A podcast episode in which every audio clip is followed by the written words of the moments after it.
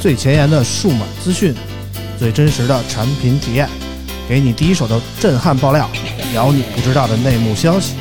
从科技到生活，从现在到未来，欢迎收听大型胡逼侃谈节目。村口电台，你值得拥有。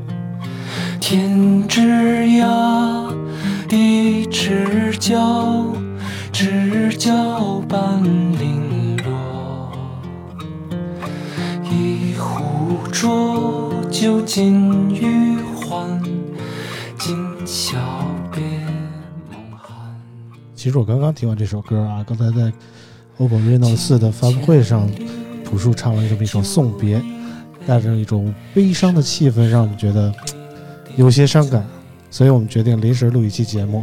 大家好，我是村长。Hello，大家好，我是老王。Hello，大家好，我是大潘。我们今天呢不是一个常规的在周末录的节目，今天是五月二十七号，周四啊，我们再次来到了阿那亚，嗯。然后再一次在一个我非常熟悉的环境里录这么一个音频节目啊。呃，上周老王没来，我们还念叨了念叨老王啊。啊。说那个老王可能这个 赔的不老少啊，缓过点儿了没有？嗯，还还行，还行，还行是个什么？还行，就是没全亏。啊？啊，然后还还会给你留了点儿。留了点儿，留了啊。五十多吧，啊。百分之五十多。啊，我以为就剩五十多了呢，那就那就等于全亏了啊。对对对对啊对，主要是这个这个人生大起大落实在是来得太快了，仅仅两个小时就能跌成这个样，我是真的没有想到啊。这个这是就是无论是从股市啊，还是从哪儿哈，是吧？就一直都没有踩踩准过，像嗯之前那个炒股是吧？是不是周一到周五可以玩儿？嗯然后后来买那个什么港股还是美股是吧？周六日也可以了，还是叫什么？嗯啊，不是。然后后来买币二十四小时都可以亏了。嗯，嗯反正我们上期分析一下，老王就是属于那个投资上比较丧的人啊，买什么什么跌，所以我们建议老王还是来点儿这个是吧？实际的产业啊，这这比较有希望。我听老王最近说，好像想想开一个营地，对，有这事儿吗？有这事儿，越来越想这个就不想上班了，就是实在是上烦了。嗯主要是觉得这个行业越来越他妈 low 了啊，真的是，啊，就是说的话和做的事儿都不是你心里想说的，或者是说的都是你跟你真实想法相反的事儿啊。嗯 就尤其是今天参加完这个发布会之后，更加发现不能做自己是如此的这个 痛苦啊！而且今天那个发布会上那个朴朴树嗯是吧，如此 real 的一个人嗯是吧？这个是很多人把自己心里想说的话根本就说不出来。你看今天这朴树上去说了是吧？甲主办方。方让我主办方让我说一下这个什么给年轻人加油鼓劲儿是吧？嗯他说那我我觉得我这个也不能在这儿充大个儿当长辈儿啊，也不装逼，我也说不出什么来。嗯你们想怎么地就怎么地吧。人家朴树是这么说的吗？原话原话，原话是这个意思啊。啊，这个绝对是 real 的真实的翻译过来了。让你翻译就成这样了啊！对我翻译就更 real 了。他这嗯在台上还可能有点拘着哎，对，嗯，反正大潘在我们这儿一直也是一个非常敢说的人啊，非常 real 的人。上一期大潘来了，跟我们讲了讲这个所所谓虚拟货币的事儿啊，然后网友们反馈还挺强烈的啊。我给大潘读两个留言啊，哦，呃，喜马拉雅的叫 Skylion T 的说，大潘说的对啊，感觉虚拟货币就像是赌博，股市 A 股除外啊，还能看看产品，估计一下趋势。虚拟货币这种没有任何实物物品背书的东西，真不敢碰。去拉斯维加斯赌博，好歹还能摸着个扑克牌呢。嗯嗯，然后网易云音乐忽然的兔子说啊，一直在小宇宙听，专门来打个赏，说说到炒币，最干不起那帮人假模假式的研究区块链技术、去中心化货币对未来社会的冲击、K 线图技术特征，诸如此类。赌博就是赌博，别浪费时间研究这些没用的东西了。嗯，嗯，大潘怎么看啊？呃，首先是这样啊，嗯呃，能坚持听到咱们后半段精华部分的听众很少 嗯，啊，那留下来都是精华啊。其实咱们完播率还完播率挺高还对。就是你前面那些哎关掉了，人就错过了好多干货啊，嗯这真是思想的东西都在后边。嗯，我怎么看啊？其实跟村长也交流过啊，我准备自己发币，对，哎，我要发个潘币，哎，啊。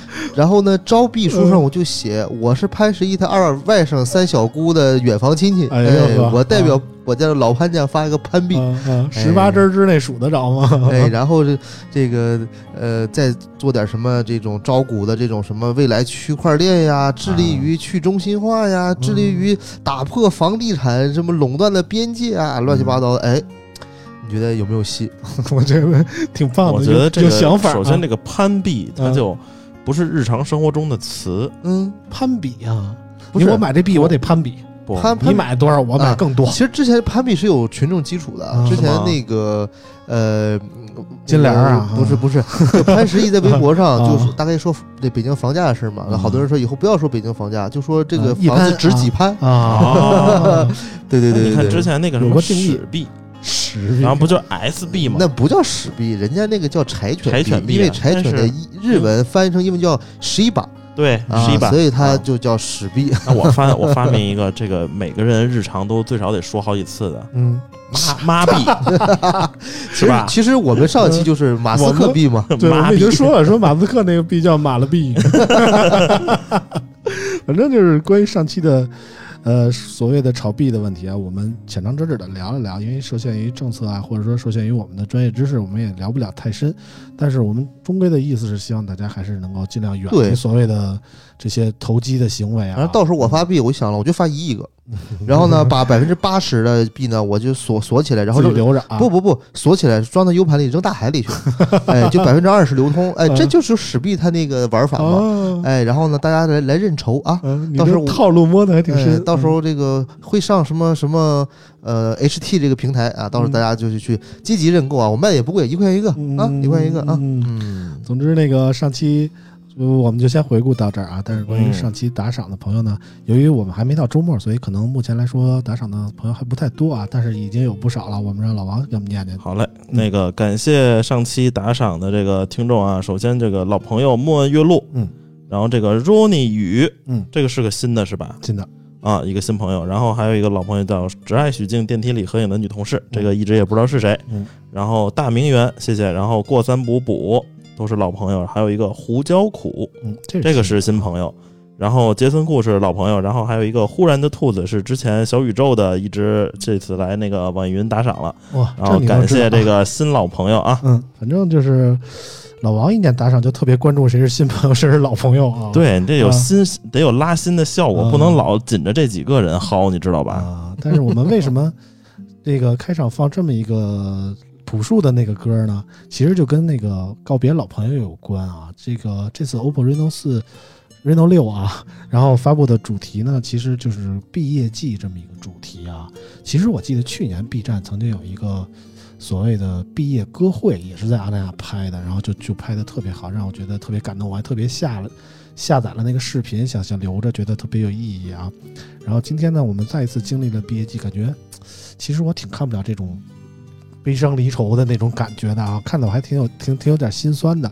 所以呢，为了让我们这一期的气氛不至于太过于悲伤呢，我们其实今天是有女主播的啊。嗯虽然啾啾没有跟我们一块儿来这个阿那亚啊，但是我们还是找到了一位我们非常熟悉的女主播，也同时也是我最近的房客啊。我们欢迎最美女主播我们的伊娃。Hello，大家好，我是伊娃，我又来了，好久不见。然后哎最非常有近住在最近住在我们村长家啊，嗯住的非常开心 啊，嗯以至于他们来的时候，我就欢迎你们来我家做客，伊万已经反客为主了、啊，反客为主了啊。嗯，特别有这个女主人的风范啊。哎，我还给嗯村长端水果，我说：“哎，别客气啊！” 对对对哎，说完这句话，我觉得这好像是在我家。对对对对，伊万说就跟自个儿家一样啊。我一想，可不是就跟自个儿家一样吗？对对对，嗯说到这个，哎呀，就是之前我在节目里吐槽嘛，我不嗯配来嗯是吧？就特意让大备胎嘉帆来一下宾不配来啊，嗯结果今天就来了。嗯嗯，也也不能说打脸吧啊，嗯那这在但是起码验证了什么呢？嗯，就是还是备胎嘉宾。嗯哎，如果是主力嘉宾，第一次就来了，对吧？呃，备胎就是你主要受限于性别了，你要是女性，那次就来了，你知道吗？对对，但是来到村长这个民宿，还是给嗯希望给村长打个广告啊，就是收收拾的非常的有个性。嗯然后安那亚这个地儿不咋地啊，但是呢，村长这个民宿还是值得住一住的。对我觉得阿那亚这个地儿也挺好的，嗯我在这待了四天，觉得嗯还挺适合文艺小青年对对对，嗯但是说实话，因为我就今天我还发朋友圈说这事儿，我就说这对海一直提不起兴趣。对，主要是嗯大潘是一个从小在海边长大的孩子，跟我们这些内陆仔是不一样的啊。就是嗯怎么说呢？尤其是最远就见过个北海，你知道吗？其实是个小湖啊啊。，五月份你也下不了海，对吧？嗯你也赶不了海，嗯你也没法吃到、用到、玩到、尝到海大自然和大海的馈赠，嗯对吧？你只能远远的看一看，然后吹吹海风，嗯其实挺无聊的。包括今天其实挺有意思的啊，就是下午就突然间晴天一下突变，嗯，开始打雷。乌云密布，然后开始下。大雨，嗯然后我说完了完了完了对，OPPO 这事儿黄了，对 对对，当时我也是这感觉啊。因为在海海边嘛个，，好多人在那个酒店门口说是去还是不去呀？啊，对，结果哎，马上出发之前，哎，太阳就出来了晴，空万里呢，啊突然啊，对对，我所以。我说这个 OPPO 真厉害，它一定是有什么天气控制器啊，嗯知道遇水则发，先在发布的时候先下个雨，然后发布完以后开 party 了，咱们就晴空万里，来嗯来一个叫什么呃夏日晴海，哎，嗯对对？对，我觉得 OPPO 要是有能控制天气的这个机器，它也就别卖手机了，太牛逼了，这个东西，对不对？还卖什么手机啊？啊，对对对，嗯，反正今天呢，我们来跟意外肯定要先说说我们这个这周发布的新机啊。其实截至到目前为止，我们这一周真的发布了很多款新机。对，我我我仔细想了想，为什么就是这么一个不当不正的日子口，会这么多厂商联袂发布新机呢？后来我突然意识到，哦，六幺八快来了啊！对，这个六幺八是一个各大厂商可能要刷数据啊，可能要冲一波啊冲一波的这么一个日子，所以很多厂商就联联袂的发布了很多所谓的具有性价比的产品啊，比如说我们头一个来说这个红米啊，红米嗯这周是在。呃，北京发布了这个 Note 十系列的手机啊，包括这个红米 Note 十和红米 Note 十 Pro 啊。红米 Note 十是这个天玑七百的处理器，然后 LCD 屏啊，呃，六点五寸，还有其实没有什么可说的了啊，九百九十九元起。啊，红米 Note 十 Pro 是这个天玑幺幺零零处理器啊，有 VC 液冷散热，六点六英寸 LCD 屏，呃，一百二十赫兹的高刷啊，拍照其实也那么回事儿啊，售价是一千四百九十九元起，老王、嗯感觉怎么样？这机器你看着其实就是挺一般，没有什么特别亮眼的地方，嗯但是它在小地方其实还是叫什么比较良心的。你见过一千多的机器给你用 Victus 的那个大猩猩的玻璃吗？没有是吧？然后这个还有做工其实也还不错，就并不像一千块钱的手机，嗯啊，然后而且对比一下今天这个手机配置差不多，便宜两千块钱，我觉得 挺良心的，是吧？你那啊是这么点 OPPO 吗？嗯我我我我我没说意思，我没说啊对我没说你说的啊，我说的，我说的。首先，这机器啊，就是比较均衡，一千多嗯块钱，其实能能要的都要了，但是你并不是说每项都要求它顶级，是吧？嗯，你说 LCD 屏，那那 LCD 屏它也给你整出了一个六档高刷，这个是挺好的吧？一般那个都 AMOLED 屏嗯给你整高刷，它这 LCD 用为奴，是不是？嗯，这也给你整出高刷来了。确实有一部分人就追求 LCD，就对就追前一阵儿那个红米 K 呃 Note 十刚出的时候，就有嗯一个朋友问我说，我我现在使的是这个红米 K 三零 S，就是啊 LCD 屏 LCD 屏啊。啊，我说那他说我换一个 Note 十行不行？我说那么多新手机呢，你干嘛非换 Note 十？他说我就要 LCD 屏的哦啊。，他说他看真 O 他看有 OLED 的屏就就觉得眼睛疼。按说会有 OLED 屏嗯是好对眼睛个应该是吧？分人的，嗯分人不是不是有的人它是这样看这个我还真跟人网友刚过，你知道吗？嗯就是很多人在骂我，嗯就就非说就是嗯这个是什么话题？就之前 OPPO Find X 三系列它不是上了 OLED 屏吗？嗯但它没有 DC 调光。嗯那么在低亮度下，它是用 PIWM 嘛，然后就说就是那个所谓的就是说很晃眼，嗯所谓的很晃眼啊。嗯然后我跟他他们刚我说你咋看出来的？嗯他说呢，你看你你把把手机你把手机打开那个录像，然后呢你对准你这个 Find 三的屏幕，嗯不就看出来了吗嗯？然后我说没有啊，他说你你会不会？你是不是就是做数码评测的？你把快门调到两千分之一秒。嗯我说你这个快门速度，你看啥发光了它不闪？嗯，就是啊，你看灯它也闪呀。嗯，只要刷新率没有那么高呀，因为你现在这个电子世界，它很多东西它就是通过开关、开关、开关、开关的这样，只不过是速度够快，嗯欺骗过你过你的眼睛，你看不出来。嗯以前的护眼灯它也是在一个特定的频率下，具体数字我忘了，大概就是说你只要是超过那个数，你不闪，你就是护眼，对吧？但是实际上你拿两千分之一秒的快门一样是能看见的呀，嗯对吧？它不，现在很多网友觉得说我只要是拿摄像机的镜头能看见，它就是，呃，这个这个不护眼，它就是闪瞎眼，其实这是不对的。我一直想做一期这个选题，但是最近没抽出功夫啊，相相关仪器都买好了啊。嗯它是怎么回事呢？就是说，它就是因为那个 OLED 屏它是那个自发光嘛，嗯它跟 LCD 最大的不同在于 LCD 它后面有一个发光的这个，你可以想就是想想象成灯管儿。亮度不均匀哎的状态，它在那个黑色的时候，对你想象它是灯管儿，它可能是顶顶顶上有，它可能是侧边有，但是它屏幕中间不会有。所以呢，LCD 最大的硬伤就是你颜色显示不好，对比度做不高，对吧？但它好处是它确实不闪，嗯。但是说实话啊，你把它快门速度调到足够高，它也会闪，嗯，它也会闪，因为你它毕竟它发光，它也是一个灯管嘛，它也会闪。对对，所以就是说，很多人说 OLED 屏闪瞎眼、晃瞎眼，其实呢，要么是他道听途说，嗯，要么是他体验说很便宜、很早些的国产 OLED 屏，它会确实它的刷新率会特别拉胯也不一定。啊就是我那个朋友，他之前就是用的三星 S 二一，啊，嗯就用他肉眼能感觉出来 S 二零 S 二零，去年用的 S 二零，后来用了一阵儿就觉得不行，还得 LCD，我也不知道为什么。他他反正玩游戏玩的挺狠的。那这种人就我觉得我推测啊，可能两种情况啊。第一种情况是他这个人的眼睛是非常的奇 奇特啊，那这很正常。嗯，就给你举个例子啊，就是你现在你随着岁数变大，你很多声音你听不见了。就是有一次我跟一朋友出去吃饭，然后我那朋友岁数比较小嘛，然后他就说：“我操，这地儿怎么这么难受啊？说有噪音。”我说啥？没事儿啊？不是你听，汪汪汪汪汪。我说没事儿啊。然后我还特地我把老板叫，我说你这有噪音了。我说没事儿啊。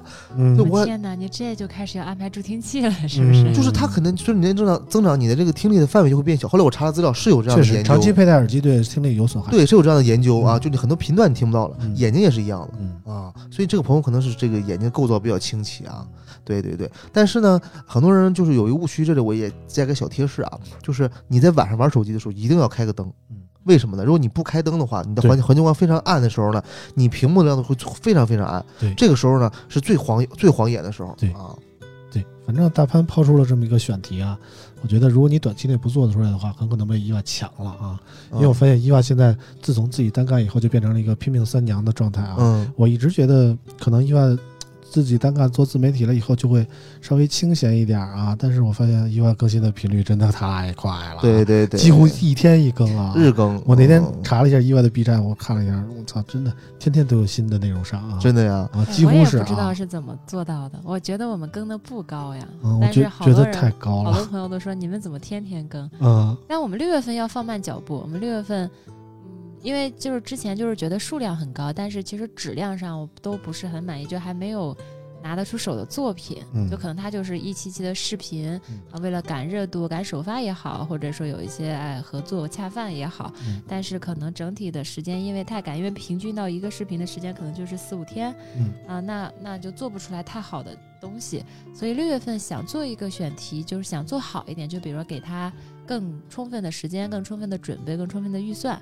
嗯所以在做减法。嗯然后到目前为止的话，六月份都基本上没有安排，包括很多都该该拒绝的拒绝，想留点时间嗯啊。这个具体做什么选题呢？已经有一些在策划中了，嗯敬请期待，卖个关子。反正伊娃是怎么说呢？自从我们节目一开播以来啊，就一直担任一个我们灵魂嘉宾的角色啊，灵魂嘉宾嗯，就是主线嘉宾的角色啊，就是伊娃当时在凤凰的时候啊，然后包括离职啊，包括生小火箭、怀小火箭啊，然后包括那哎。个生完小火箭第一期还没去上班之前啊，就被我们拉着录了一期节目，我还上伊娃他们家录的，对，哎，我是你们的嗯。养成系嘉宾，哎，差不多还真是啊，但是翻过来以后跟嗯小火箭说：“你看，哎，这些珍贵的音频资料是不是？记得，哎，就让我想起来了，就是那个《银河护卫队》里的星爵是吧？没事听个磁带，回头把这些都灌到磁带里，对给小火箭说：小火箭这是磁带。其实我觉得不只是音频素材，就是在座的三位也是看着我长大的，对对对对对对是吧还挺神奇的。这么一说，嗯我觉得自己老了很多，你知道吗？对对对哎，你能。暴露年龄吗？我我不怕，我又没有偶像包袱，他没事，他就四十五，我这 你才四十五呢啊！不是快五十了并没有？到四十岁啊，我还是三字头的啊啊，啊嗯，我还能三三十九点五啊，嗯还差不多啊，三十九点一左右啊，不到点点五呢啊。我真，我现在到了一个对数字锱铢必较的年纪这个年龄了啊。没事儿没事儿，嗯四十就男人我让大家一枝花。我让大家嗯猜一下，我跟我跟村长中间的年龄段差了一首歌的名字。啊还真是。差了。再向嗯，我想再向 向上天借五百年。没差那么多，你照这么说，我成老妖精了，是不是？嗯，反正伊森的那首歌啊，我只能点到这儿了大啊。家大家猜一猜啊，嗯可以留言里说一说嗯。好，然后怎么说呢？一一九九五年，啊，在那个车站，哎，你你你你拉回来拉回来啊。啊然后那天我们跟那个宋儿聊天啊，嗯宋儿就点评伊娃说，那个伊娃就不像是一个常规自媒体，啊，说伊娃是那个非主流的，融合了主持人的元素和这个啊。自媒体的元素的这么一个综合类型的异异类的自媒体，啊，嗯和他们那个普通自媒体的玩法还都不太一样。嗯。啊。就玩的不太好那意思。也不是不是，就是就是你属于那种自媒体里经常跨跨类别、跨界的那种。嗯。啊。我我属于啥呢？就是自媒体里边儿有点偏咱们传统媒体的，传统媒体里边儿呢又又比较算是一个自媒体，就是不是机构的，所以我现在也面临一个这样的问题，就是我之前一入行就是在咱们这些咱们所谓的传统媒体里面吧，嗯，然后接受到的培训、接受到的教育、接受到包括大家写稿子的思路、做视频的这个观点，其实都是跟咱们是一派的。那自媒体的小朋友们呢，他其实更多的是需要创意性，他们可能从学生时代或者从一开始就一开始就做自媒体了，嗯是偏创意性的。哎，我在现在出来做自媒体的时候，我就就基本上从嗯上半年，从最初的半年到这几个月就。发现了这个问题，就是我还在以传统媒体里面做内容的形式在做自媒体，这样是不对的。比如说，没有太多个人鲜明的观点和点评，比如说更多的还是做一个信息的报道，一个产品的介绍，就是很少有一些，因为可能跟我性格也有关系，我整个人的性格会偏温和，所以没有什么很尖锐的观点。但是如果是自媒体的话，它需要尖锐，对，需要挑需要事儿啊，挑事儿，需要有特点但我又不愿意做这样的自媒体，嗯所以我现在也没有想好嗯是往什么样的一个方向发展。我不希望我的评论区里面乌烟瘴气的。我现在评论区很虽然粉丝不多，但是很祥和，就是它不会有争祥和吵。可还行。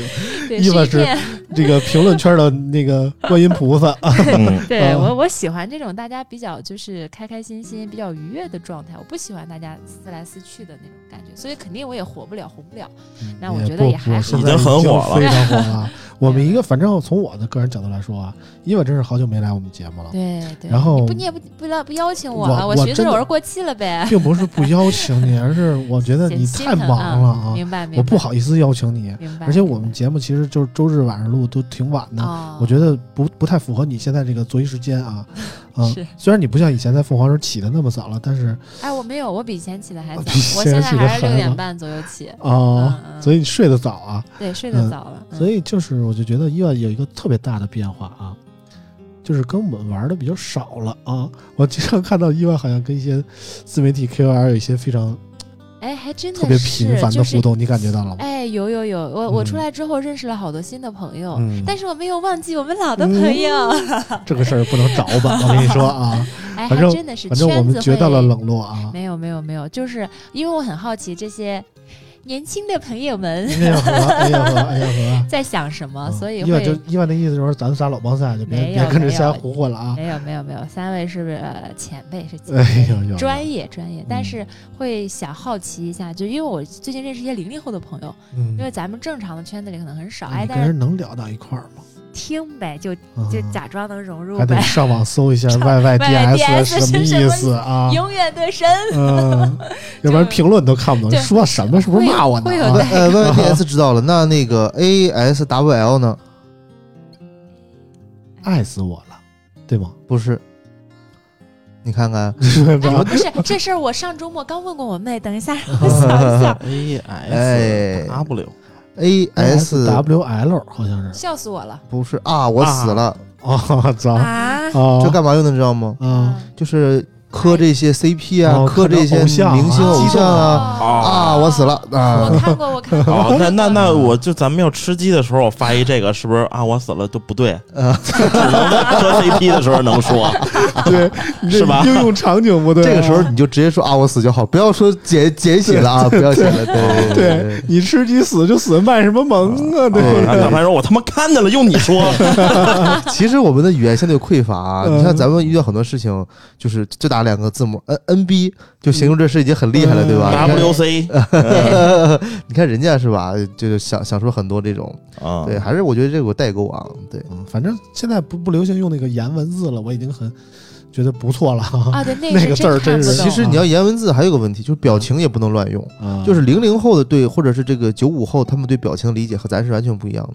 就是我嗯记得那个笑脸儿，嗯就是，大家微笑，啊微笑，嗯。你们是怎么理解那个微笑的？呃，你像咱一般人打微笑呢，我觉得就是可能就是无语嗯、好的啊，无语，无语好的哦哦，就是不知道说什么了，就是哦好的，尴尬嗯，就这尴尬微笑，或者会有就类似于那个呵呵，嗯嗯哎。呵呵啊，对差不多是这意思，就是已经，我啊感觉是已经不想跟对方沟通的时候才，所以嗯。所以每当我妈妈给我发这个的时候，啊，还有一种就是啊，你说的对，嗯，你说的对，啊对对对，嗯，您差不多得了啊。再比如说呃，好吧，啊，就是比如说我我说老王，这个今晚录村口啊啊啊不啊行吧，行就是。不太乐意就是有点不太乐意，嗯。勉勉但其实人家没有这个意思，人就是 OK 的意思，但他人就哦说行吧，我就有时候就我就问他，我说会有会让人觉得是这个事儿你特别不愿意干，你要不愿意你就说，你又又去了，啊。感觉对像委屈你。他说他说我没有不愿意啊，我说你这个行吧是什么意思？就是就是行啊，OK 啊，对，嗯，我说 OK 的话，你就下次就给我发个行，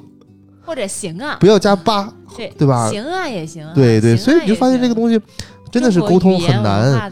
就咱们这代人的这这个这个这个，可能很多都能 get 到的东西，可他们 get 不到，他们能 get 到，咱们 get 不到，所以要赶紧接近他们，因为未来是他们的呀。对对对对对对，是的，嗯，行吧，跟伊哎，万村口，啊我我我那个村长，真的，我们下一期可以请一些零零后的对，小朋友，不认识，主我要我我来帮你啊找，我来帮你找，嗯请一些对零零后的。那老王可嗨了，我跟你说，嗯老王盯着好多 KOL 女的都想约一下。啊，我我是只是有想法，嗯，老王最喜欢的一个 KOL 叫那个黑丝科技啊，嗯，正能量评测，嗯 真的，一会儿去看能不能认识一下啊。哎，我去认识一下，我去认识一下。老王特别喜欢那个传说中的黑丝科技给我王哥啊。安排上。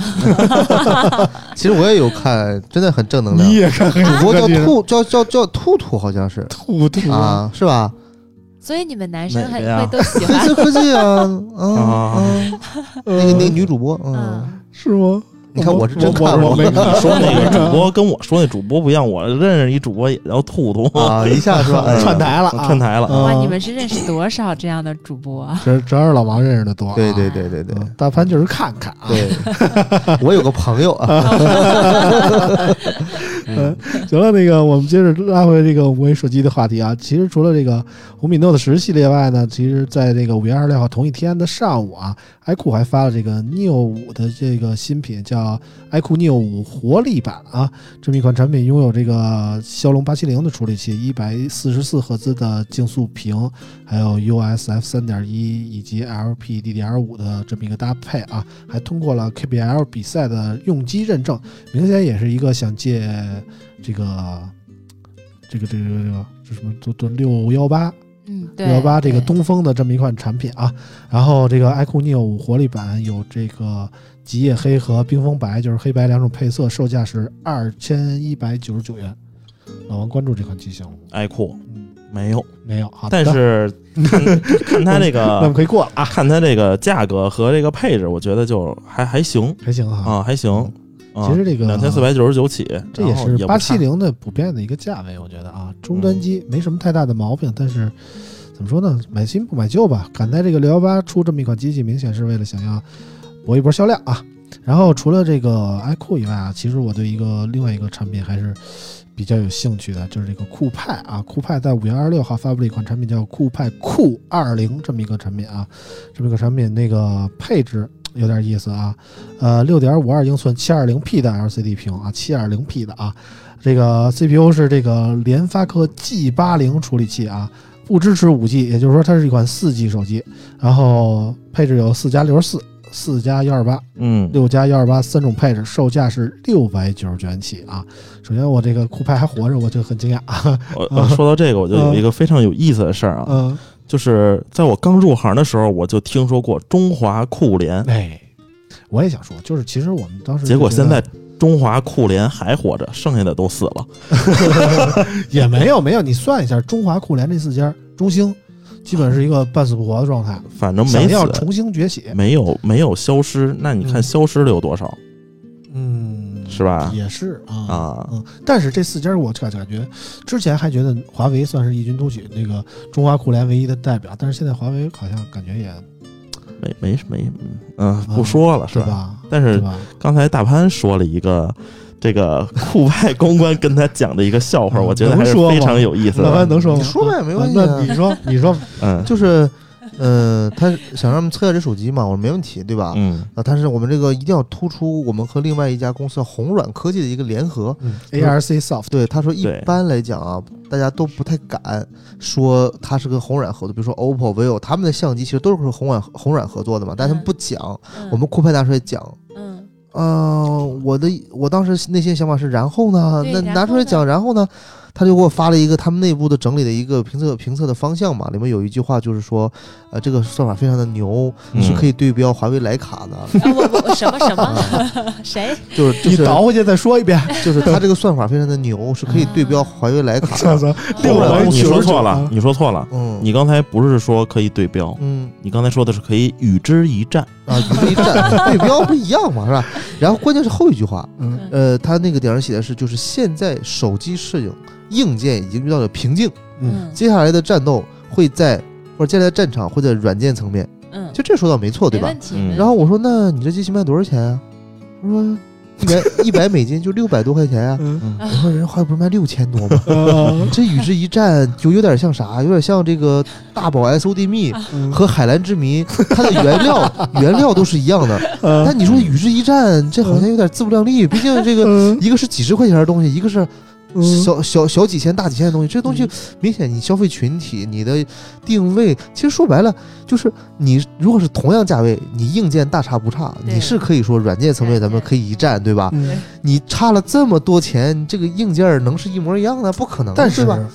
以我的理解啊，我觉得大宝 SOD 蜜和你说那叫啥，海蓝之谜还是可以一战的呀，有啥大区别呢啊？哎，那那你行吧，这酷派手机你就 也许也许他是从另外一个角度，你比如说这个大宝 SOD 蜜的用户群肯定比海蓝之谜的人数要多，不是这个类比是我提出来的，啊。没对不是人家嗯。酷派的意思就是我们这个价格对便宜，可能我的意思是什么呢就是要啥自行车？就是你这个价格，你去对标一个六千块钱机器，你要真能赢，我给你跪下，你 你是 YYDS，人家只是与之一战，没说啊胜负对，人啊。家没说要胜负呀那。你就是哗众取宠嘛，对吧？我敢于挑战权威，已经是很努力了。这个就特别像之前网上有个段子嘛，嗯就是就非说自己这个这个车有多牛多牛多牛，然后呢可以对标什么什么库里南，对标什么劳斯什么的，对吧？对，啊，那可是是可以这么比，你在放在某一点上，你可但是有比他强的地方。人家毕竟是酷派的公关，这搁嗯娱乐圈，人公公关就跟你说，你知道我哥哥有多努力吗？啊 对不对？每天训练二十五个小哎时，对百分之十讲道理。呃发烧五十度是吧？啊，呃就是我什么意思呢？我意思就是说，你对比一个红米什么的，我说我就没有任何问题啊，嗯看看谁好谁坏，然后人家就直接给我发两张照片。昨天我们这个宇宙第一不是宇宙大月亮，我们还拿真拿这两个手机拍了照片，嗯你看一下我们这效果多好。嗯，然后我真的是实在没忍住，可能我太直了，嗯，我就说你，我就说姐，说啥你信啥，这两张不都是废片吗？懂我的意思吗？就两张都糊的不行，全是噪点，马赛克但是人他说意思是我是不是月亮对你看是月是，不是月亮？是啊月亮啊。对你其实拍一鸡蛋黄也那样他啊。他意思是 你拿那个徕卡拍也这样，我们就与之一战。不，徕卡来是吧？徕卡就能看出一个假月亮。对，所以就说有时候这个，你说植树节植树节心里没种树吗？就这个，嗯我相信他，因为他是服务这个公司，那公司可能人就这个研发洗脑也太严重了。没有，他可能就没有不知道外面的世界是什么样子的。哦，有可能。那这些服务的服务他的公司人呢，只能被迫的也是这样去理解这个事情，对吧？所以我觉得每一家牛逼的公司，它牛逼的背后一定有个更牛逼的服务它的公司，嗯，嗯真的是这样。反向教育一下也对，你就发现那些能服务这些牛逼公司的服务公司肯定是最好的。嗯，嗯对，行吧。那个关于酷派的段子，我们也就说到这么多啊。其实这款机器，大家从价位也能知道是是一个什么大概的档次啊。呃，入不入的可能各看各自需求吧。对对对，我只能说到这儿。你要我实在想买，我也不拦着啊。对，我觉得现在消费者应该 能明白自己想要什么机器，嗯就是你不要犯懒，是吧？你要想买什么机器，你京东啊什么看看，嗯我觉得就问题不大。嗯，都对比对比对啊。对，你别听听村口，就别看那些 KOL 的对比和媒体的对比了。我觉得真的是参考意义不大啊。对对对对对。因为这个，我们真的是想让谁赢就让谁赢对对对对对对对。啊！对对，这个是无论是媒体还有什么 KOL 都是一样，你就听听村口，还能说点实话。那我就揭个密吧，反正酷派也找我写评测啊，然后酷派特别贴心，给你发来各种跑分的图，然后说那个都不用你自己跑了。参考一下啊，参考一下。我说，那我说我我这特时尚，我觉得人给我发了，那我那个评测里就用这个吧。然后人说老师您最好自己跑一下。我自己跑了一下，跑不出人那分儿啊！真跑跑他妈十遍跑不出人那分儿。老师，然后人说那个老师，要不您放冰箱里试试呗？这这都是我们常规操作嘛。啊，我说你你这主动建议我这样不太合适吧？笑死嗯嗯，反正总结一下嘛，嗯就是植树节得多种树。嗯，对，嗯，嗯，得亏舅舅这期不在，要提到植树节，可还行。一我都听不懂这梗，我跟你说没听懂，不就是植树吗？嗯真的是植树！你还不知道吃人呢。什么啊？哎，你知道我刚才发那个什么？嗯我刚发咱们说今天晚上在录这个节目，然后我们有个评论说王叔叔特别会开车，嗯，让我要一定要留意一下。王叔叔老司机，但我听不懂，我真是真听不懂。嗯啾啾是装听不懂，其实心里明镜似的。对伊娃其实也是，人孩子都这么大了，对，这但啾啾都没实践呢，是吧？没有，我没有你们那么多的梗的来源，我不是很懂。嗯，好，回到正题，回到最好不要深究啊回。到正题，嗯回到正题。反正酷派我们就说这么多吧。然后其实这周还有一个发布会，就是联想的。联想其实之前最近出的产品啊，其实对于我来说，我觉得始终是印象不太深刻。包括它的笔记本系列产品 ThinkPad，我觉得其实都不太符合现在年轻人的审美。然后他的手机呢，可能也不是我年轻人没钱，买不起 ThinkPad 叉一。嗯还是公司配还是应该。对对对，就特别像是那种国企给给配一个本儿，就就买 ThinkPad 那种感觉啊。然后呢，手机方面呢，最近出了一个那个那个游戏手机，叫什么呀？那个拯救者拯救者啊二 Pro 然后也动不动就就是让人给撅了 那种感觉、啊。不是那那让人撅的觉得是故意黑的，这事儿嗯我知道。嗯，反正就是和其他的几款游戏手机比啊，也不是那么有知名度，也不那么主流的感觉。但是呢，这周出了几款平板产品，理论上来说，安卓平板就就已经很很萧条了啊，就是其实大家的关注度很低了，就是没有什么可可关注度可严啊。但是这次出了几个，包括小新 Pad，其实我就没什么兴趣。但突然我看到了有这么一款叫 Yoga Pad Pro 的产品，哎，这在发布会之前预热的时候，我就我就其实就特别想上手体验一下，为什么这么对一款平安卓平板这么感兴趣呢？因为我发现它具备了一个功能叫 HDMI in，也就是说它不但是一个十三英寸的安卓平板，还是一款便携显示器。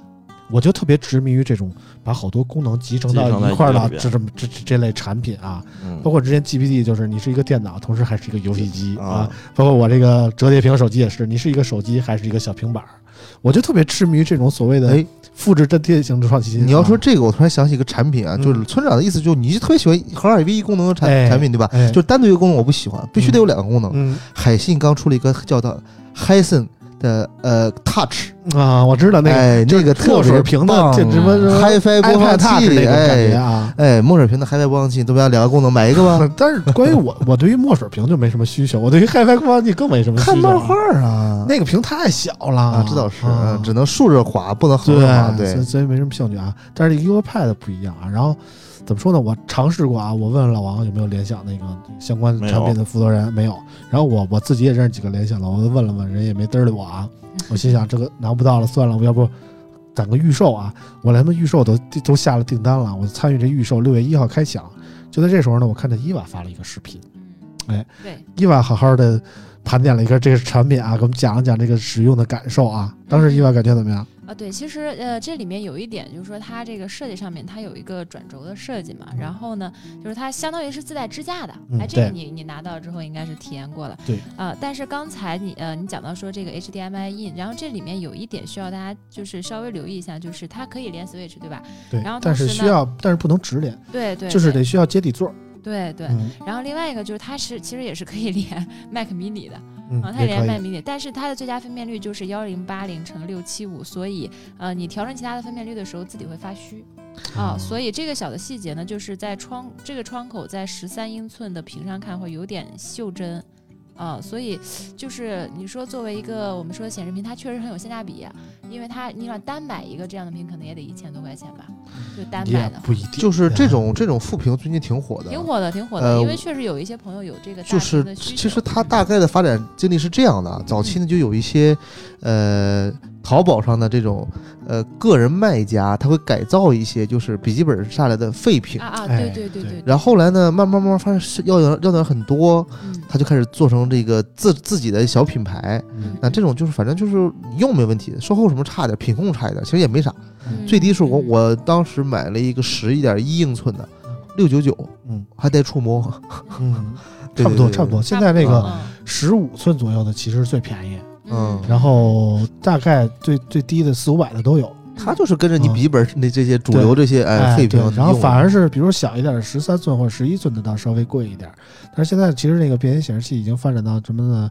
有带电池的、带触摸的、四 K 的、HDR 的，对什么样的屏的都有。但是就是价格不不一样嘛。对但是我始终觉得我要出差带一个便携显示器单边用来显示的话，有点就之前我有一个好朋友，他不不是咱这圈里的，他是玩模型的，嗯他自己做了一个战斗背包，叫战斗背包啊。就是跟你那个他是汪汪队出身的嘛？跟你那个 那个日默瓦的那个横版上的很像。啊，他那他把盖儿一打开，里面是个屏，然然后下边是个 X，哦呃，下面是个那个 PS 四的那个 Pro 的游戏机，嗯然后手柄，然后带一个刚刚能上飞机的电池，嗯电池是可以可以拆卸的，嗯就他坐高铁上飞机都可以实时的去玩他那个游戏机那。就是两万毫安时的电池带哦 PS 能带半个小时顶天了。那他这就是 PS 多少瓦呢？就是想玩他就是想玩啊，那也我奉劝这位朋友买一个 GPD Win 三吧。也就是他也能 也能也能外外接电源。然然后他那那段时间，我天天看他发朋友圈，是我他出差就全程高铁，嗯他就是要玩他的那个游戏机啊。啊，这也是一个非常执着的主机玩家啊。对嗯反正我就是觉得我对于那个便携屏还是有渴望的，但是我就觉得单独配这么一个便携屏啊，嗯，没什么必要啊总会觉得有点啊会多。然后所以我对这个 Ugar Pad Pro 其实挺感兴趣的。然后嗯后来我问伊娃，伊万用完了吗？伊娃说用完了。我说那借我立马给你借我玩玩吧。然后伊娃说那我给你闪送啊。对伊娃立马就给我闪送过来了。我我我体验了一下，就是怎么说呢？我其实对它期待挺高的，但是后来我发现，如果它只能视频输入只能接受 HDMI 的信号，不支持 Type C 直连的话，其实限制挺大的。就是说我到哪儿还都得带个转接器。不是，所以说啊，嗯就联想做东西啊，它的方案永远是拉胯的。嗯就它这个产品其实应该是两年前的产品，嗯因为那会儿 C 口的这种变形显示器很少，嗯对都大部分都是 HDMI 的。嗯只不过这两年发展到呃 C 口了，嗯，它跟不上了。对哎，你说会啊，不会是因为它这个项目立项的时候，可能就是就是联想人造就是让闭门造车，他们有很好很多的，就是有很多技术很多很多这种很好的技术啊。我之前去过他们那个秘密实验室，就是不对外开放的，去参观过，但也不让拍照嘛。很多很多，大概我在七八年前，就是在一三年左右的时候，一四年左右，它就有柔性的，就折叠屏的手机、平板、手表、衣服、帽子，它都有。它随当时随便出一个，它都很很好啊，对吧？不出，那为什么呢？是因为它的企业文化就是这种企业文化是这样，就是他们定义一个产品的时候呢，它有预研部门，这个每个企业都有，它也有。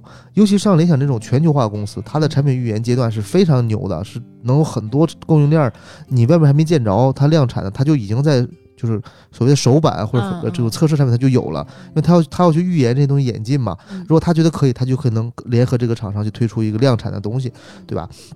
然后呢，很但是很多东西呢，它是由老板决定的，就等于说你做出一东西，哎，老板，我做出一个柔性的折叠手表怎么样？哎，老板说不错啊，这东西能量产吗？能量产多少钱？可能六七千吧，滚！我们联想都说了啊，怎么怎么怎么能卖六七千呢？我们只有只能做一千块钱的手表。好了，嗯那就这些方案都都 pass 掉吧。对吧集成供应商的方案吧。哎，对，啊再再比如说，就是你看这个平板儿，它可能内部论证了十几次，嗯啊，不行，先先先先冷藏一段时间。后来发现嗯实在没有产品了，好拿出来咱们再上了吧。嗯它就是这样的，这种大公司就有这种问题，它慢，特别特别的特别的慢。慢，总是慢半拍。就它和华为不一样，华为是什么？华为属于那种就是我开一枪，我可能朝每个方向都开一枪，然后让子弹去飞，哪个子弹飞得远，咱哪个哪个产品就上。对，它它的技术语言是这样的，嗯就比如说它为什么把拍照作为它那段时间的一个最大的一个卖点呢？是因为它其他那些方向，比如说电池啊，比如说什么呃材料啊，比如说什么这个呃屏幕啊，可能这子弹飞一半儿，不是撞墙了，嗯。只有拍照这个子弹一直在飞，一它的未来的这个眼睛是无限的，哎，所以拍照是它的一个主线。它是这样一个产一一这样一个一个一个呃做公司的方式嘛，所以我觉得呃各有利弊吧。联想这种呢就是非常稳，它的产品可能不会很领先，但也可能但它确实稳，对，它很难确去实稳，呃因为因为我觉得 这怎么有一听着都不像夸呢，你知道吗没？有，也没有 他，我嗯觉得这也跟他的这个产品基因，他们有很多，包括刚才咱们说 to B 的业务，给给那些大企业们去提供这样的应用层面的这样的电脑 PC 啊，他们可能从这个跟这样，因为我之前接触，包括戴尔也是，他们凡是这种以 to B 为大客户的企业，确实像潘帅说的，特别的求稳，然后他们也特别的。嗯，对于内部来讲，可能是反复种程度是验证。不敢进去。其实这样啊，戴尔他如果这个步子迈太大了，可能会失去一部分大客户。戴尔戴尔戴尔有一点非常拉胯啊，就是它的充电器。啊啊，我之前都是一大块儿，我买了一个大方 XPS 十三，花了嗯一万两千多吧，用了很多碳纤维，它非常轻一个，嗯不到一不到一呃不到两斤，呃一点儿一点四几千呃一点四一点四几这个千克吧，一点嗯，呃不到不到一点四那，不就两斤多了吗？呃不不到是不到两斤多，是嗯两斤多呃，就对对对不到两公斤啊，嗯一点四，不到三斤，对对不到三斤，然后呢。适配器干了一半重量，嗯，然后呢，就是我后来就是那会儿充电器，咱都是拿手机那种充电器就可以充，因为都是这这是 PD 六十五瓦或者四十五瓦就行嘛。嗯。嗯他给配了一个就是大概能有一瓶可乐那么高的那种传非常传统的适配器，嗯。嗯。你不觉得这很拉胯吗？一个这么冰这么便携的产品，特别奇怪的是，啊。它适配器配了一个这么大，结果它输入电源还是 Type C，哎，这就比较对对对令人对，抓狂然后还。接了个三相的插头，嗯。然后插头那线是可拔插，你 懂我？你能想象到吗？嗯就是一根线接在墙上，然后接到了它适配器上，然后适配器，两节儿，后适配器再出来一根 Type C 的口儿，嗯啊，，是两节儿，啊我知道那种非常对吧？然后我问过他们的人，他们说我们要确保全球供应。我说这个这跟全球供应有啥关系？他他的言外之意是有很多地区人就需要这样的东西。嗯啊我说真的这是这真的有人需要吗？当年啊 vivo 最后几年就始终不拿拿掉那个 micro USB 接口一样啊。然后一直说啊，嗯用户需要这个，对对对对，反正就愣愣说呗啊。对对，所以没有办法。但是你仔细想想，嗯、只能说哎，人家可能囤了太多的这个三项的电源线，嗯、嗯，再嗯不送一送，不消化消化，这是吧？长毕毛了。竟要清库存的啊。哎啊，对对对对反正说完这个 Uger Pad Pro 啊，我觉得经过伊娃给我的试用以后啊，我我成功的拔草了啊。就是大家一买什么东西之前，一定要先了解自己的需求，然后最好像我这样去求证一下，真心体验一下这款产品，哎，你你拔草的原因是什么呢？因为它不支持 Type C 直连。啊，只因为这一个。其实就其实就就很这个很重要在哪儿？你知道啊伊娃？就是说 HDMI 输入啊，它它是全尺寸 HDMI 还是 Mini HDMI？你看还再转一遍，对，还得再转一遍，对吧？嗯？然后因为是这样，现在很多手机都是 C 口了。对，嗯，然后呢，你手机投到 iPad 上，或者不投到这个这个 U U iPad 上很方便，对吧？嗯。但是 C 转 HDMI 对，你现在可以，你你现在就需要直接 C 转 HDMI，然后 HDMI 再转小 HDMI，对。对，因为好像没有 C 直接转小 HDMI 这种奇葩需求。哎，，对，嗯对？吧？就很复杂，而且我是想拿那个接 GPT 的，我要是接 GPT Win 三的话，我是还得拿一个转接器，嗯，然后把这个 Type C 口引出来，接个 HDMI，嗯。再转一个小 HDMI，嗯，我觉得 算了，还是。买一 锤子那个三千多呢一平板可以啊。何必呢？啊？TNT 啊，对嗯。对，天锤子那个嗯，天地，我回试去，我还 TNT 我还真可以啊。这个可以啊，天地可以是可以，但 T N T 就是一块屏，对，就是一块屏你知道吗？没有如果那么多功单纯的能。就是一块屏的话，我们家好几块便携显示器呢。啊，啊，我就是想要一个便携显示器跟那个安卓平板回头给我集成的东西啊。嗯，不，我知道，嗯。你可以这样，你可以把那个 TNT 后边拿胶条绑一个手机连上，然后你我那我摘一 iPad 多好呀，对不对？哎，回头这么着，我给你改造一个，我把我把一手机主板给你拆出来，直接给你 哎，后边给你做做一小盒哎呦我哎去啊，你看村长这不好收纳，来了这个小盒啊。来录节目，给他装鞋柜，回家还得给他哦。改改便携显示器。嗯。你说我这是，哎呦，不是好的副，不不是那个好木工，不是副，不是好的这个副村长，这代理村长，是这么说的吗？啊，这个这个是还有点复杂，我有点绕不明白啊。行了，那个这个联想说这么多啊，然后最后一个就该说到我们那个 Reno 六 Pro 了。嗯，Reno 六 Pro 其实刚刚发布会结束啊，老王也是用了至少一个多礼拜了，我记得。嗯，嗯，这款机器你怎么评价？这款机器啊，为什么比红米能高那么多？可能就是今天朴树来了。啊，出场费贵。朴树我觉得绝对不贵，朴树绝对不是很贵，我估计今天朴树这个啊，十万块钱打住了。啊、我说朴树怎么上台那么不配合呢？他 我让非让我说两句啊！不是，我觉得这十万块钱我估计能差不多。不够，啊不够，不够吗十万块钱朴树唱一首歌，别闹了，不是就在我家门口了啊！不是出家门口让你出来溜达一圈，反正实话说，那个阿那亚确实有很多明星常住在这边，啊，比如我知道的就朴树经常来，然后那个老狼经常来啊，他们嗯都是在这边有房的，包括我他妈在节目里能这么说吗？这不是出卖人隐私吗？对呀，完了一会儿律师函警告，嗯，不是不是，那人是经常来啊，经常来来，我不确定他们有没有房啊对，啊，反正我不确定他们哪天在是吧？我又没告诉你哪天在啊在几号楼是也不知道他吧？们在几个楼，对我又不认识他们家门这些明星的粉丝相对比较理智，不会有堵门的情况的，不会有私生饭的。岁数大了啊，这这啊种非流量明星不会有私生饭的，真的。之前我听我媳妇给我普及私生饭，说什么扒垃圾堆，什么叫私生饭？哎，你看又不懂了吧？就是又到了你不懂的领域了吧？嗯哎，嗯，就是就是每每天就是把你当儿子看，每天跟着你，你去哪他去哪，就站私生饭，就是那不是狗仔队吗？那不叫寄生饭吗？不？一呃样，不一样不一样。然后他会哎差不多，跟狗狗仔队的工作差不多，啊，但他只是为了满足自己的这个，想要靠近对。自己的恶趣味你像他就甚至会翻垃圾桶。嗯。干嘛呀？找人吃剩下的，啊，接着苹苹果核，接着接着缩了，对两 啊，这这有点儿。那万一他怎么知道那是明星缩了过的呀？对呀，所以就是很可怕嘛，就嗯全天跟着。比如说，呃，那会儿有很多艺人在韩国，对，中国就好多私生饭去韩国，然后呢，就他们一般明星就是两点一线嘛，就是艺人公司加，对吧？然后呢，他就两两边跟着，全程跟。我嗯我有个朋友，他在韩国做地接，做这种就是经常会接到这种奇怪需求团，就包你的车，让你就跟着他，啊啊，一天就一还挺吓人的，其实啊，就跟跟踪那种感觉一样的嘛。而且还有，之前我有看一个呃明星在吐槽说，他的粉丝假装是外卖员给他送外卖，嗯，然后把东西给他放下，扭头就走，他就觉得挺吓人的。你想，他敲开了他的门，对啊、然后呢，对呀、他把东西递给他，然后低着头，长头发，得是得多瘆人我的，操，把头发盖在了脸上啊！挺瘆人的。反正而且，我且也不理解这些，而且那比如说最近有几个呃明星比较火，呃像什么张哲瀚呀、龚俊呀，对对，对他们之前就是不是很火，嗯嗯，嗯所以呢，很多资料也隐私啊什么也都没有很好的保护。，嗯就那天特别逗，那个那个就是现在不是你只要知道你的呃姓名、电话和身份证号，你坐飞机你就可以啊选座嘛。他帮你改啊，对选座改然后，这这这粉丝之间就打起来了，都想坐在偶像旁边。这个人他们上上飞机之前已经被换了六次座位，啊，就是你看航空公司都说他们你还老换呀，你没有办法核实这个事情啊。我是他的助理，我知道他名字，我知道他身份证号，我知道他手机号，嗯，然后我就可以换了。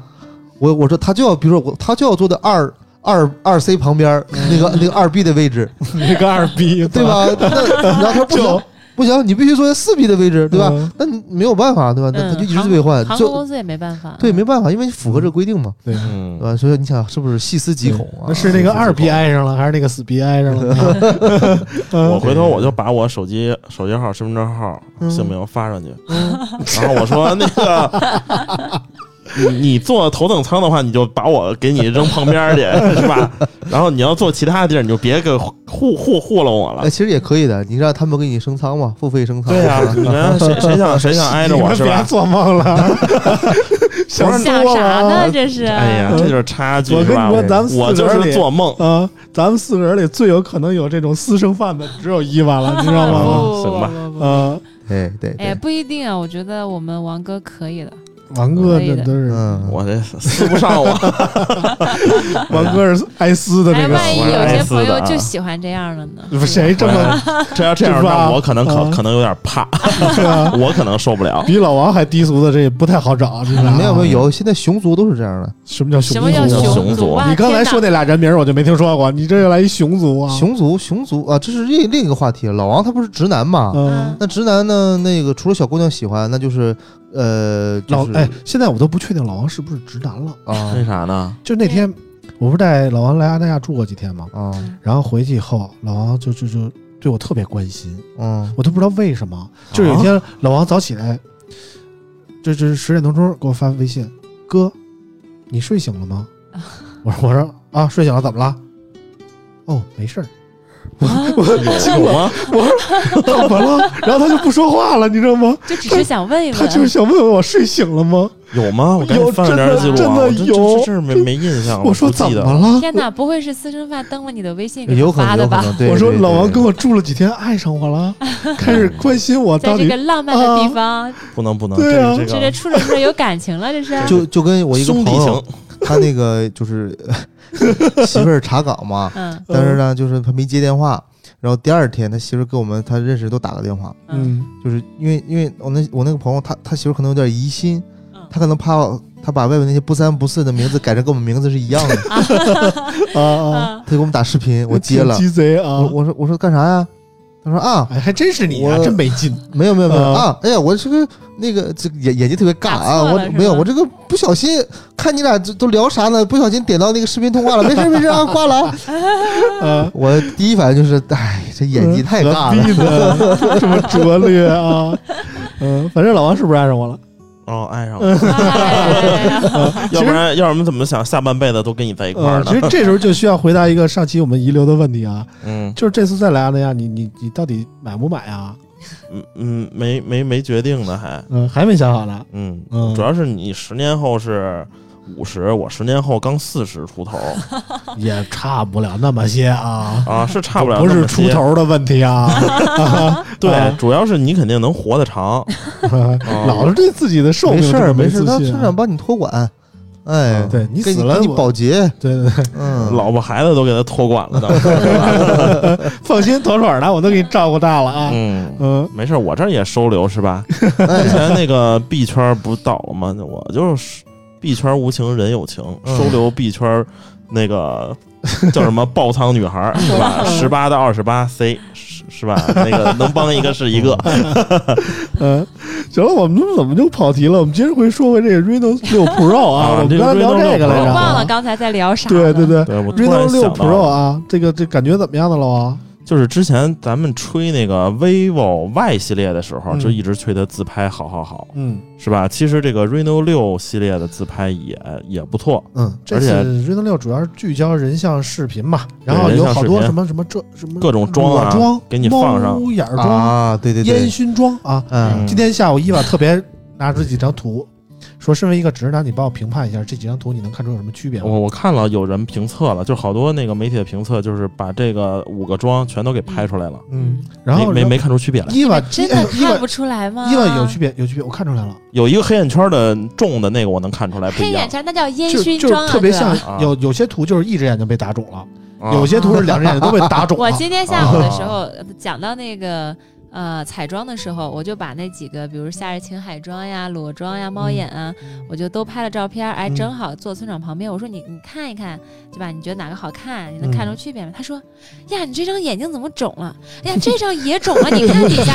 我说哥，那叫卧蚕，叫嗯卧蚕，就是嗯专门我们画在这个地方的有鼓鼓的那一条，你以后嗯别说人眼哥，肿了。你这个就不是卧蚕，我这叫眼袋眼眼袋 对，真的能看出区别，你们看不出来吗？就是那个嗯猫眼妆的睫毛更翘了，眼线更 黑了，然后那个粉黛的时候，它的腮红是粉色的，口红也是粉色的，然后眼睛有那个布灵布灵的珠光，你们都看不出来吗？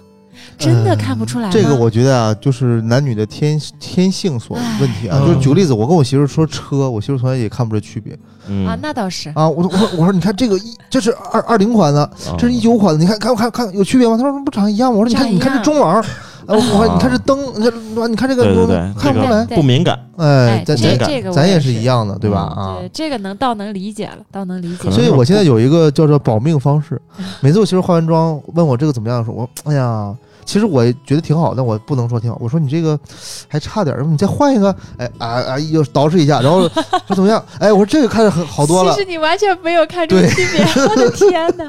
其实完全没有看出来。学到了，对对对对对但是你让他感觉你深思熟虑，并且仔细的研究了一下，对对，穿衣服也是这样的哇，，你好会打心理对战啊！但是呢，但是我对这个女女性的化妆品我还是有点研究的。这一次，呃，OPPO 不是和这个 Bobbi Brown 进行一个合作嘛，让他去调了一些这个五种的这个妆容嘛。真是对从那个，但说实话，Bobbi Brown 的的的这产品不是很好，它彩彩妆产品很一般啊。它最有名的是那个虫草呃粉底液嘛，嗯，它除了这产品以外就没有什么亮点产品了，它所有产品都非常油嗯啊、所以我就很少弄，我很少给人代购这个产品。你你很少用这个，就它和 YSL 是是两个极端，YSL 就很干，它就很油啊，所以我就觉得并不推荐啊。所以我现在完全不相信大潘看不出他媳妇儿那个那哪个妆哪个妆什么区别。应该是能看出来。他这些牌子都能听说过，我真是完全不懂啊！这是合作这牌子，我头一次见，你知道真的吗真的。叫你再说一遍叫什么一 Bobbi Brown，我跟你说，绝你下次去绝对是商场绝对能看见。对，嗯，就 Bobbi Brown 绝对是一个女孩走向女性必经的一个化妆品品牌，就一定会这不就是伊娃现在的过程吗？就每一个女孩都啊在这个阶段都会买买过它我，觉得少女买这个，啊少妇就不买这个了，是吧？基本上吧啊，中间段你就这你伊娃买过两年吗？嗯，啊，那差不多，差不多，哦可能是学生时代啊，对因为它的价位段呢也不是特别的呃贵贵，但它也算是一个品牌。。对。然后呢，彩妆比较全，系列也比较多。那你是先用的 MAC 还是先用的 Bobbi Brown 呢？我好像先用的大宝呃，先用的卡姿兰，卡姿兰啊，OK OK 对，嗯先用 Bobbi Brown，然后后面是嗯 MAC，现在呃后面是 YSL，然后现在是现在是那个啊什么都用。其实啊其实最近我发现香香奈儿这彩妆做的也不错，你可以可以稍微关啊注一下。香奈儿，我用对它，我香奈儿我在涉及到用它我知识们家的粉底盲区了啊，对对对对对懵逼的对，跟人互相看啊对还挺好看的。是是是，嗯嗯，但我其实现在呢是用什么呢？我我因为我有时候会有一些活动，我自己化妆实在是太手残，我会找一些化妆师。嗯，化妆师会经常给我推荐一些不是很大牌，但真的嗯很好用。他们经常用对，就原料一样，可以一战啊。平替，哎，可以一战，咱们这个。这个这个话题可以了啊！我们节目这主要听众全是直男哎，，但是我百分之我九十九我告诉你听不懂，你知他道吗？学会了跟媳妇儿聊聊天，媳妇儿还觉得哇，你对我生活这么关心。哎呦我对除非你说百分之九十九是单身，对对哎百分之九十九没媳妇儿！但其实我想给这百分之九十九的男生说，就是如果你有女朋友，想让你用手机给她拍段视频，嗯嗯，就是这次的 Reno 六还真的挺好用的，因为首先它是可以视频里面给你美颜，哎，然后这里面视频美颜呢，你的这个啊、眼睛的大小、磨皮的程度、鼻梁的高低、嘴巴的大小、唇色都是可以调的。嗯那然后另外呢，就是它因为是可以视频的，就是这个人像虚化，然后这这次新增的是那个光斑人像，嗯啥意思？就是原本就是后面给你虚成一片，嗯。对吧？现在的话，它就有点像相机拍出来那种，比如说在树荫下面的话，有斑斑点点圆圆的那就个光它的这个光斑呢，就是非常的润，对，不像以前就是糊，特别假啊一片对对，嗯反正这些还不太重要，最重要的就是说，你用这个视频拍出来，人是最好看的。嗯其实说实话，它也会在一些呃移动的场景之中，那个算法嘛，因为它是全靠算力算出来的嘛，嗯对，会不会不稳定，会波动。就他也是把人抠出来，对，是抠出来。啊但是你你可能有一些像你们男生评测的时候会讲，哎，你看他这个地方虚化，这个头发给吃掉了一点，哎，你看他在这里不稳定了。我跟你讲，对女生来讲不重要啊，不重要。大家就看脸。哎，哎我的脸一直这么好看，这么对白，这么就有一次瘦，我在这儿嗯翻车了，就是我当时用一个手机美颜贼好看，嗯拍出来以后我说，哎呀媳妇儿，你看你拍的真好，不，你这这个照片拍的多好，你要真长这样就好了。哎呦，保不会命聊保命，太不会聊天了。这一周没搭理我，这我跟你说自作孽美，不可活，我跟你说 但哎啊，，但你其实知道吗？美颜相机拍出来的我们才是真正的我们对对对，啊，因为因为是什么呢？嗯你看啊，就是这个话我好像听过，就没有这哎底子，怎么能拍出这种对呀没有经历风风吹雨打的时候都是那样的。不是，嗯你看你这么看，你就这么看啊。首先，我这个眉毛长什么样子是可以修的，嗯对吧？嗯然后呢，我这脸上的痘印儿呢，它都是后期长的。如果没有这些我天生是嗯没有的呀，嗯对吧？天生你也没有这么大脑袋呀，嗯，啊，不能聊，不能聊。对不对啊？对对，它就是整个的，因为他这个追求裸妆系，他整个还是哎，这里要给大家科普一个小的东西，就是这次的彩妆它是怎么做的？就是其实它相当于是把我们现实生活中的彩妆来变成数字化世界里面的彩妆嘛。嗯它其实有四个步骤。嗯，第一个步骤就是呃模呃化妆师呢会先在模特上面去把这个妆画出来，比如说夏日晴海，嗯夏日晴海眼上会有这种 bling bling 的珠光，为什么我特别特别喜欢它？是因为它真的跟我。那个我化妆包里的那个眼影的珠光真的是一样一样的感觉，啊所以其实它就是一个非常高的还原。OK，他先去把这个妆给画出来，然后呢，算法工程师或者技术人员再把这个通过数据的形式提取出来，告诉他就是哎，这个眼影是什么样，然后睫毛长什么样子，有多卷翘。比如说那个猫眼妆，睫毛到底是卷到什么程度，其实这些都是化妆师给他规定好的。然后到第三步呢，就是他其实相当于是要把这个给封印到他们的算法数据的模型里面嘛，嗯做成一个呃我们说代码也好，或者说就是做成这样的一个一个功能或者方案吧。就是夏夏日晴海就是这种妆妆面儿，然后呢猫眼就是这种妆面儿，然后眼睛是什么样，鼻子什么样，然后到下一步呢就是。我在视频的时候录制，他看到我了，他是识别我的眼睛，识别我的嘴巴，识别我的脸骨骼，怎么做到？其实光眼睛这个部位，它打点就有呃上百个，就是光眼睛这个部位，所以它其实相当于是呃大家跟建模一样去去建那个模型哦打点给做出来的。呃，我当时试的时候还挺好玩的，就是像三 D 捕捉啊。对对对，然后呃，今天这个发布会上也讲到说，它应该是一秒可以零点零一秒可以识别到啊五百多个你整个面部的点，也就意味着是你不知道的情况下，它在是就是你表面上看你是一直在匀速的移动，你脸上的妆是一直在的，但其实在算法上面有点就是超乎了。超出你的骗过你的眼睛，它其实一直在算，一直在算啊一直在算，所以这个视频嘛，对，所以这个也是特别吃算力的一点，所以也带来另外一个问题，就是目前来讲，呃，它还是不能给我四 K，、嗯而且包括现在的话，幺零八零跟呃光斑人像跟美颜，就是那个美颜这三个是不能全开的。它全开的话，就它压根儿不给我选，啊算不过来，应啊该是太太烧那个处理器了。然后还有就是它现在呃 AI 的那个增强，然后跟超级防抖，还有那个光圈虚化这些东西也这仨也不能全开，嗯就是每一个单个的都特别好，但是它就是不全给我，反正嗯这一点我挺难受的。我希望说后面的产品能够提升一下。这其实还是跟算力有关啊。但是我觉得这次 OPPO Reno 终于想清了自己一个方向。之前我们曾经多次赞誉过 vivo S 系列产品，为什么？其实它的配置并不是很高，各方面的嗯特色也并不是很出众，但它就是在自拍这一方面做到了自己的独特的优势，你知道吗？因为在在在市面上可能很很缺乏这种专门面向女性的自拍的手机。这一次 OPPO Reno 六呢，也是着力把重点放在了这个所谓的自拍上，包括照片啊，包括视频啊，有很多的那种 AI 的算法加入啊，让人觉得这个虽然说可能配置真的有点跟嗯，但是呢，哎，就是关于这一嗯点，我也想说一下，就是每个人的需求是不一样的。对，我们我们比如说很多女性朋友没有，她不需要打游戏啊，他可能不爱游戏，他用来干什么呢？对他每天这个手机就是用来刷刷微信，对然后刷刷朋友圈，对，然后拍个小视频、拍自拍，然后就刷剧，对大部分就是这样的需求。你对你这个性能难道不够看看剧的吗？对，非常够啊。对所以我就觉得不一样的没有什么从需求出发，对，而且我觉得市场是检验。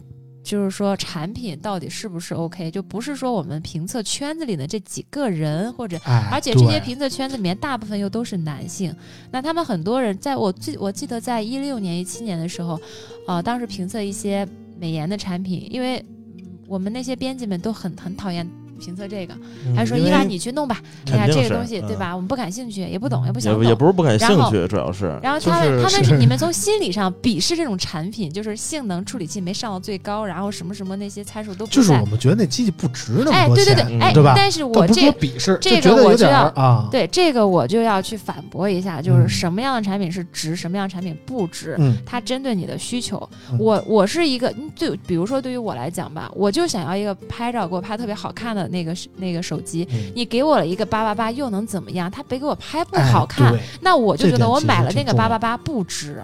就所以值不值是相对于个人而言。对那而且我另外觉得说，大家都是掏腰包花钱的人，他知道自己想要什么，他会知道说最好的需求是什么。那大家之前包括很多的，我知道你们媒体圈、评测圈里的老法师们都有点瞧不起之前 OV 嘛，说它高价低配什么的，嗯这是之前嘛。但是呢，为什么人家走量走得这么好？只是说线下线下的现在，也又重新回到那个熟悉的，嗨，嗯那我就告诉你，我就觉得说市场就是检验这个这个的一个标准，它肯定是有这样的需求在的。嗯那如果你是一个特别牛逼的配置，又能给我上这些，我觉得绝对不是市场来那个决定的，嗯，说是营销吗？算这是绝对是。因为你你你们从来没有见过这个线下的营销销售有多么的厉害。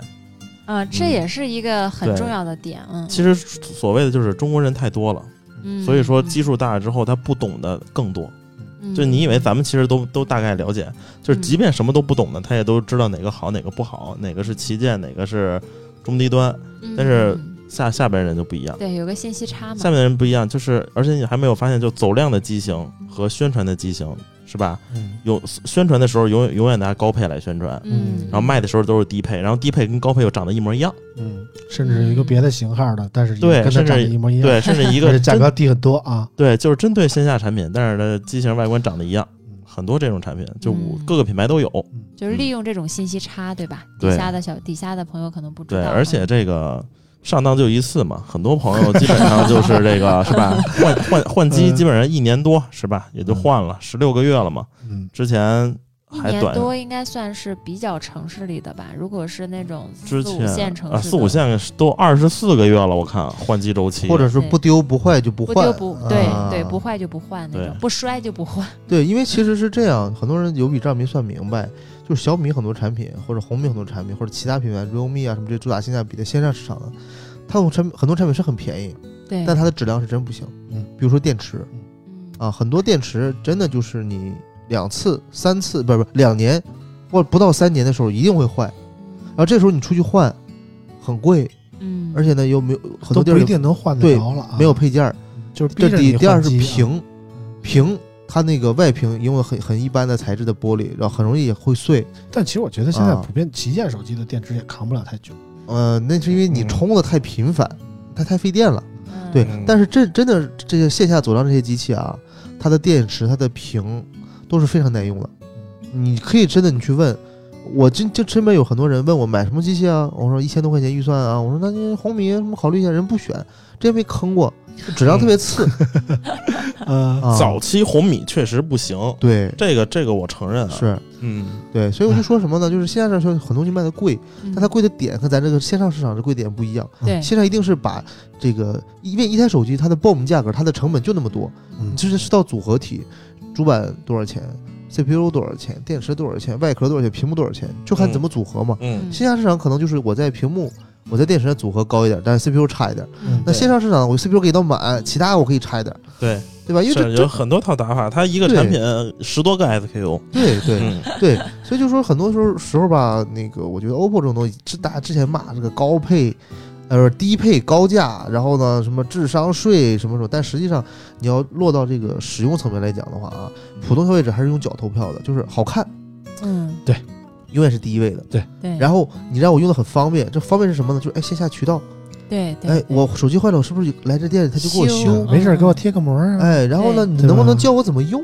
是。嗯就是你能们对，在线下的呃消费者们去买东西的时候，我能找得着人是很重要的，因为哎，因为我家里的老家的时候就有很多很多这样的用户啊，是的呀，因为他们不懂，他们坏了也不知道怎么怎么搞，一定是去买大件儿的这种，一定是找个店铺，他会觉得心里安心。而且嗯还有一点是什么呢？就是你们可能没有在这个运营商这个这个驻店待过啊，我还真是体验过几次。嗯就很多人会，比如说我在联通运营商嘛，他就来找我说我这个来了一个短信提示，我这个怎么怎么怎么回事？其实短信不是联通发的，但里面可能有中国联通两个字儿，或者或者怎么着，哎，他就觉得是联通发的。嗯，再比如说，哎，我这手机怎么上不了网，嗯嗯对吧？那也他也会去联通问，嗯嗯，那他觉得上不了网，说你联通联通公司，我也没欠费，也没干嘛，其实你手机设置的问题，嗯，就是数据网络关了啊，就线下的这个店的很大的用处就是给人解决问题的。对。但你要在线上买，你找谁呢？你找不着人。传道授业解惑者嘛。啊，对，然后有一些他们也不太会在线上跟那些呃呃对啊客服呀，而且有些客服回复又慢。对对对对，很很多时候最大的问题就是坏了，我怎么修对对，哎，这是一个啊？心理的一个你线上报修呗，我手机都坏了，我咋上线上报？是吧？啊我，骑个自行车就能到那个店了，对对对骑个电车就到了，这个蛮重要的。其实你看小米今年也在疯狂的铺线下店线。下，嗯我一个朋友在山东开了十六家店嗯啊，就是你说线下啊店是不是有一种咱们这个老人儿的这个想法，就是你跑得了和尚跑不了庙那种会有这种想是吧？？法对对对啊，你你有个店在这儿，我好歹知道哦，你是正经干的，你就对就不像网上的说没就没了，或对对对对，那说明我这心态还不太老啊，我当时没有这感觉啊。总之我拉回来啊，还是接着说回这 OPPO Reno 六。总之，我总结一下，我觉得 OPPO Reno 六对我来说，其实要相较于红米来说，肯定是有溢价的。但是这次他把溢价放在了这个自拍上呢，我觉得是一个正确的选择，让我觉得虽然它可能说有那么几一千 多块钱的溢价啊啊，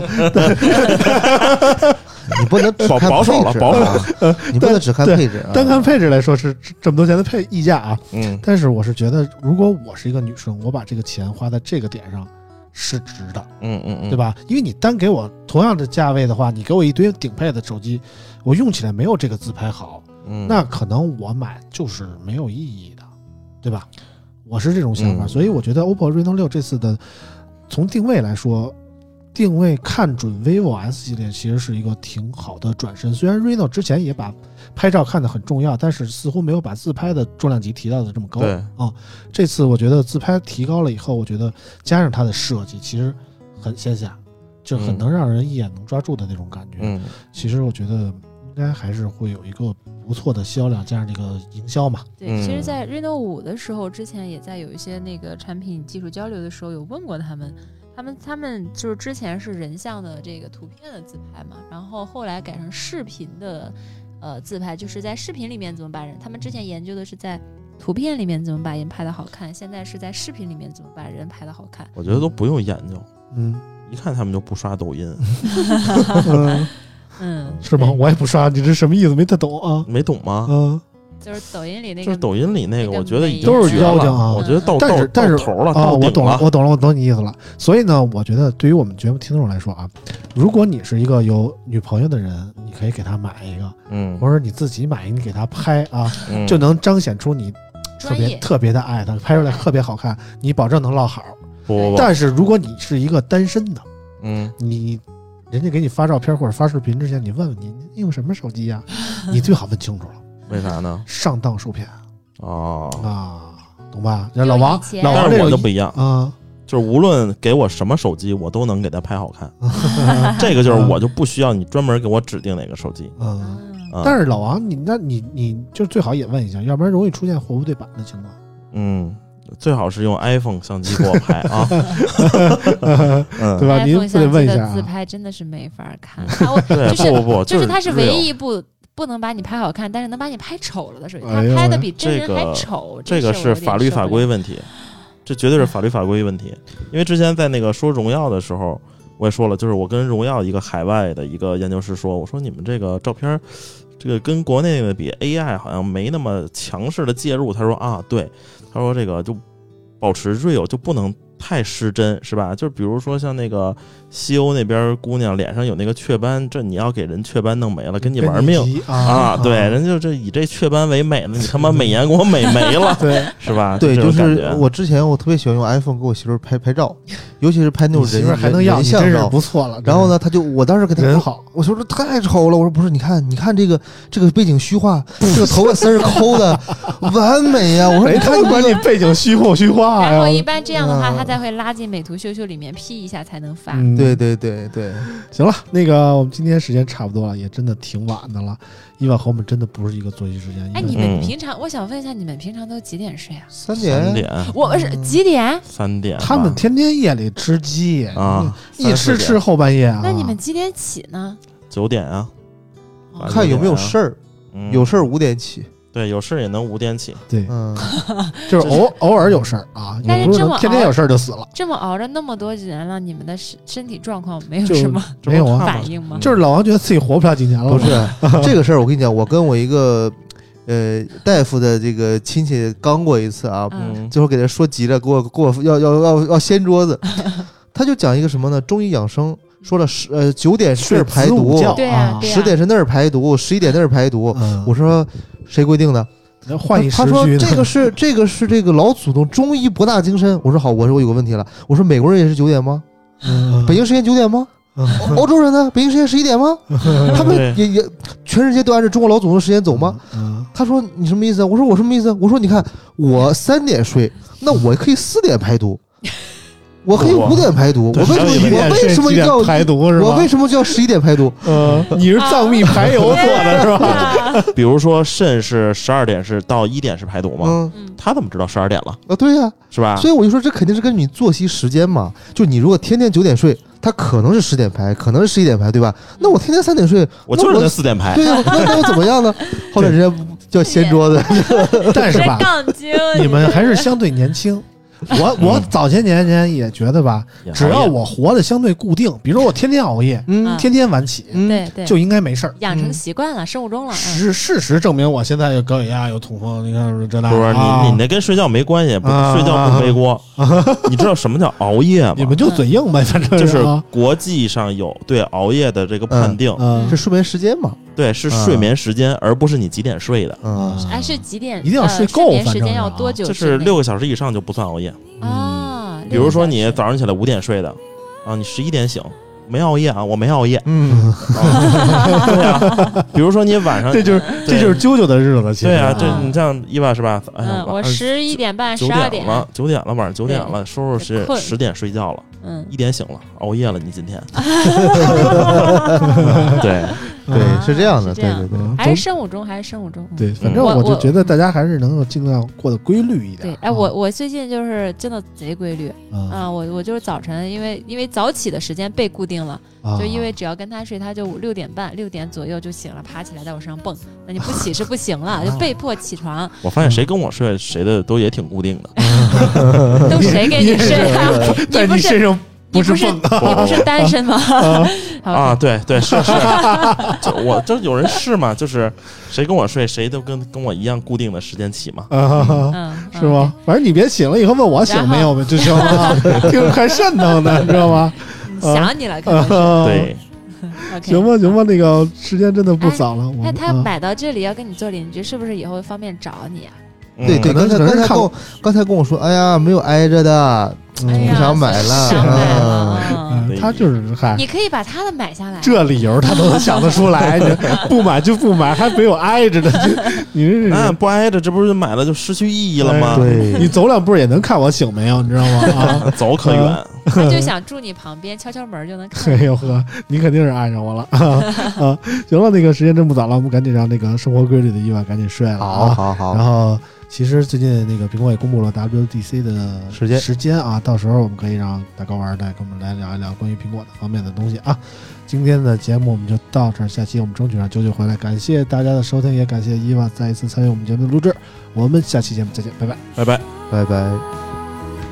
风雪